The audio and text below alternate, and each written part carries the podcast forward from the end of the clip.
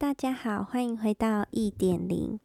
今天呢，我看了一个新闻，我实在觉得非常好笑，就是应该说感觉很没有逻辑，所以你就会觉得说奇怪，这样的话怎么会有人回复的出来？然后重点是跟别人所要问你的问题完全没有相关。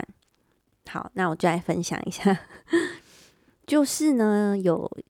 在台湾高雄的记者波兰，呃，来波兰来的记者，那他抱怨呢，高雄的机车就是会乱窜这样子，呃，可能就是骑上人行道，因为他就拍下，然后分享在他的推特，他拍下了高雄骑士在人行道上快速的行驶的这个画面，然后呢，他就有说了他的感想，就是他在。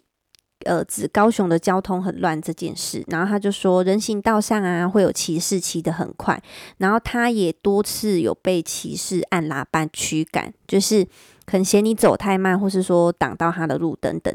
那甚至呢，还会有骑士在背后吹油门，逼他让路等等的。那其实呢，就是。呃，非常的傻眼就对了。那其实因为高雄，我们大很多人都是习惯用机车代步，所以机车的密度是高于其他县市的。那甚至呢，还有一个著名的高雄市左转。那因为也常引发车祸，所以其实是为人诟病的。那这个记者呢，就阐述在这个推特上阐述他遇到这个这个。人行道上骑摩托车，甚至是还会骑很快飙速的这个问题跟困扰。然后他在他的这个账号上面呢，还有 at 高雄市政府的账号。那陈其呃，应该不能说陈其，高雄市政府应该是有看到。那所以陈其迈市长呢就说了，哦，就是骑很快这样是不应该的，而且。尤其是有很多身障朋友啊，他会使用这个人行道的部分，这样的话可能会造成他们的困扰。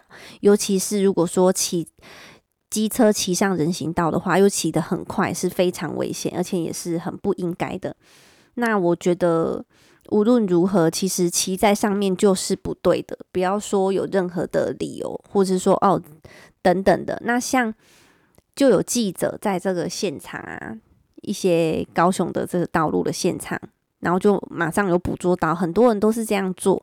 然后他就问了一个妇人啊，就说：“诶，为什么骑上人行道？”那这个妇人就说：“他只是要去刷一下步子。”那大家有没有觉得这一句回复的话很没有逻辑？就是这个妇人他的回话很奇怪，我是自己觉得他回得很奇怪，因为。人家是在问你为什么要骑上人行道，那你为什么要回说你只是要去刷一下步子？今天也不是你要去刷一下步子，刷两下，刷十下或刷五百下，就算你要刷一亿下的步子，你都不应该骑上人行道，你都应该要好好的骑马路，然后把你的车停好，然后走上人行道，然后再走进去你要刷步子的地方，而不是我问你说。你为什么要骑上人行道？然后你回答说：“我说我只是要去刷一下步子。”今天问题的点，并不是你要干嘛，或者是你要去干嘛，而是你为什么这样做？知法犯法，这就是不 OK 的事情。那你就是不能这样子做。然后别人现在就是跟你说，或者是纠正你，你就应该要呃。接受这个纠正，因为你确实也做错，然后你之后改正它，而不是告诉我一个完全跟我现在在问你的事情完全没有关系的事，所以我就觉得听起来非常没有逻辑。那逻辑是什么？逻辑就是，就算你没有练习过逻辑，我觉得应该都可以意识到它的存在跟它的重要性。比如说，有时候我们在跟一些人讲话，或者是聊天啊，或者是你看到一些什么事情发生的时候。你可能就会有一些想法或是说法，比如说，诶，某某某说法不合逻辑，或者是某某某的理论不合逻辑，或者是某某某的行为不合逻辑。那其实我们常常会有时候会这样子说，因为这也是我们的日常语言。那什么是逻辑呢？其实我觉得他的观点就是，它是一个。有点思想定律的这个科学，就是你你心里怎么想的？然后这个东西正不正确？然后是确定的论证吗？去作为这样说可能太咬文嚼字了，就是讲白话文一点好了。就是有的时候我们会说，比如说某甲的想法或者是说法不合逻辑，那这时候我们通常指的是某甲的说法会可能自相矛盾，或者是有漏洞百出。就像我刚刚举的这个富人的例子。就是问他说为什么要骑上人行道，然后他回说：“我只是要去刷一下步子。”所以也就是说，他的说法很有问题。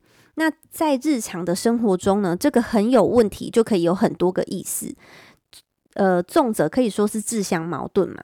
比如说，某 C 国的领导人反对 A 国去攻打 E 国。那因为 C 国呢是爱好和平的国家，但是在另一方面，C 国的领导人又经常恐吓要攻打 T 国，那么我们就会说他的说辞是互相矛盾。那或者可以简单的去说，某人的说法并没有说服力。那但是呢，这种没有说服力也有可能是客观的，也有可能是主观的。就是，其实你可以发现，在台湾的社会上，支持某政客的 A 和支持某政客的 B 的人们呢，在辩论的时候，谁对谁错，几乎是不会有结果的。那没有人能够说服另外一方，或者是任何一方。那因为为什么会这样呢？因为先入为主的想法和你的情绪障碍，决定了你辩论时的立场和坚持。因为其实每个人都。很主观，也有很主观的思想。那可能你会认为，哦，我已经很客观了，或是我有客观的想法，但其实你是主观的。有时候你是不自知，所以其实那样的讨论都是没有建设性的。那哲学讨论呢，就不是这样子。即使哲学的问题通常比较复杂，而且更难获得答案，但是呢，经常会产生某些的共识，而且经常会有被说服的情况发生。那这个情况说的是哲学家之间的辩论，而不是哲学爱好者的辩论。因为哲学提供了一些比较客观的思考方式和规则，借以判断该想法是否比较有说服力。